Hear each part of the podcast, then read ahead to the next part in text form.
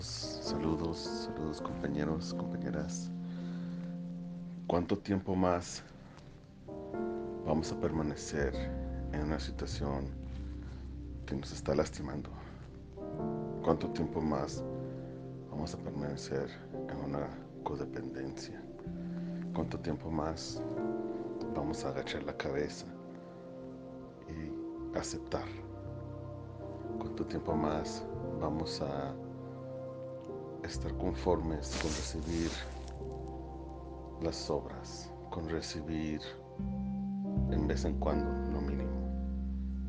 ¿Cuánto tiempo más? ¿Cuánto tiempo más vamos a vivir una indiferencia? Si ya sabemos en lo que estamos, ya sabemos que estamos mal, le echamos la culpa a la otra persona, decimos que es que él me hizo esto o es que ella me hizo esto. Y si es cierto, sí te lo hicieron. Es verdad. Pero ¿por qué te quedas? Yo pienso que hay momento, llegado un momento de hacer conciencia y decir, ok, ¿cuánto tiempo más voy a aguantar?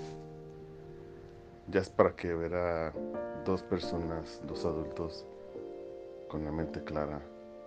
Ya, ya para este tiempo, ya debía haber un arreglo un compromiso, un trato entre dos adultos. Y hasta la fecha no hay.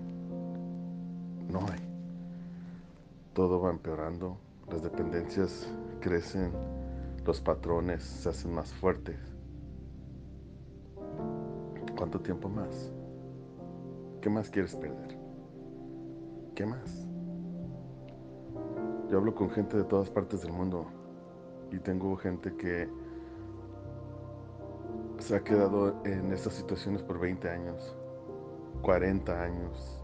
Yo conozco gente que al fin soltó.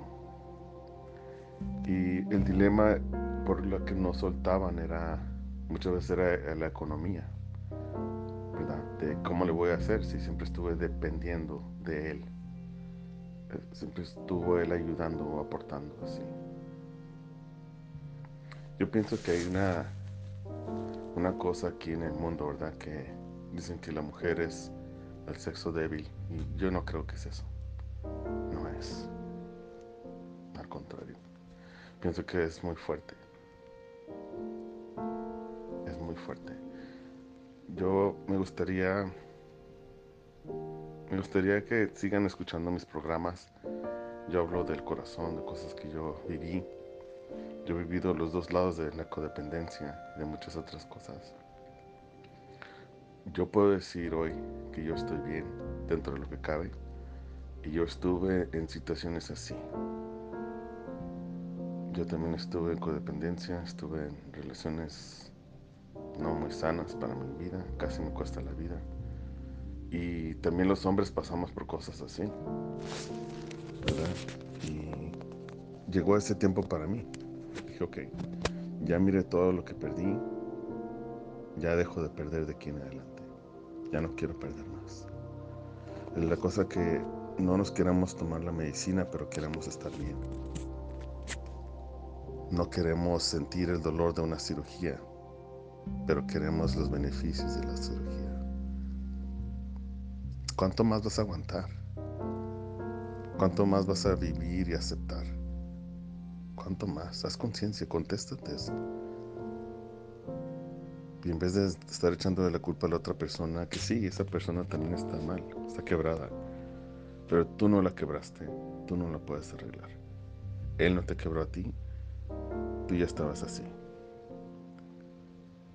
Él no te puede arreglar a ti, tú no puedes arreglarlo a él. Tú sí puedes arreglarte a ti misma, o tú sí puedes arreglarte a ti mismo porque lo que está pasando es que uno está reflejando al otro, estamos siendo reactivos. Yo soy reactivo a María porque María es de cierta manera conmigo y, viceversa. Pero el problema original es del alma de cada uno y eso está entre Dios, como ustedes quieren llamarle, yo le llamo Dios, y entre yo, entre mí mismo. En ese punto, en yo trabajar en lo oscuro, en trabajar en, lo que duele, en vivir una vida, tratar, intentar de vivir una vida sin apegos, sin fugas. Eso está, está difícil, no es para todos. Porque nadie quiere abrazar el dolor de un desapego, de un divorcio, de una traición, de, de, muchas cosas. Queremos fugarnos en el baile, queremos fugarnos en, en, tomar o en mujeres o en vicios o lo que sea, o en el teléfono, lo que, lo que sea, para no pensar. Y así nunca, nunca sanamos. Abraza el dolor, abraza el desapego, abraza la realidad. Si tienes que empezar desde cero, empieza desde cero. Pero ten un plan efectivo y claro. Y aprende a vivir de aquí en adelante como adulto, como una persona responsable de ser consciente y vivir una vida con intención con decisión y ya no una vida de resultado, una vida de consecuencia, pues que si me tocó, pues es que me casé de joven o lo que sea. Ya, somos adultos, estamos en el año 2021, o sea, ¿qué más esperas? ¿Qué más? La vida es muy corta, ya, ya es tiempo. Es tiempo, es tiempo, es tiempo hacer conciencia. Es tiempo, es tiempo de parar la comiseración. Sí, es verdad que te hicieron y, lo siento, me, da tristeza escuchar sus testimonios de hombres y de mujeres. Son más de mujeres que de hombres. Y me, da, me, me mueve, porque recuerdo a mi madre, recuerdo a mis hermanas, recuerdo muchas cosas que yo viví. Y me duele, me duele escuchar sus testimonios. ¿Verdad que sí? Pero ¿cuándo vas a hacer un plan efectivo para salirte de ahí. Empieza, empieza, busca ayuda, busca alguien que ya, que ya, lo, que ya salió de ahí. Búsquenme a mí, yo ya salí de ahí, yo conozco gente que ya salió de ahí, gente que tenía empresas grandes en México, en Estados Unidos, junto con su pareja, y sabes que los detuvo eso por muchos años, hasta que al fin llegó el tiempo que el Espíritu se reveló y salieron de ahí mi movimiento que estoy haciendo yo en, la media social, mis programas que estoy haciendo de audio, yo no recibo nada, no es, nadie me paga por hacerlo, pero yo tengo una pasión por eso porque me encabrona escuchar que una mujer está sufriendo y me encabrona escuchar que un hombre está sufriendo. No me gustan las injusticias y si por mí es que causa una chispa en sus mentes, esa palabra que necesitaban de apoyo, ¿saben qué? Directamente me pueden llamar a mí y yo hablo con ustedes a cualquier hora. Aquí estoy, no están solos, no están solas. Les doy mi número de teléfono 562-774-6339 o me pueden buscar bajo Ernie Figueroa en Facebook. Y yo aquí estoy, no están solos, no están solas cualquier hora yo aquí estoy. Estoy aquí para servir y para adelante. Pero es tiempo de hacer conciencia. Bájense de ese tren de conmiseración que es real. Yo, yo estuve ahí muchos años y de vez en cuando me quiero subir otra vez a mis historias tristes, a mis historias que me hicieron y esto y lo otro. Entiendo, entiendo y lo respeto.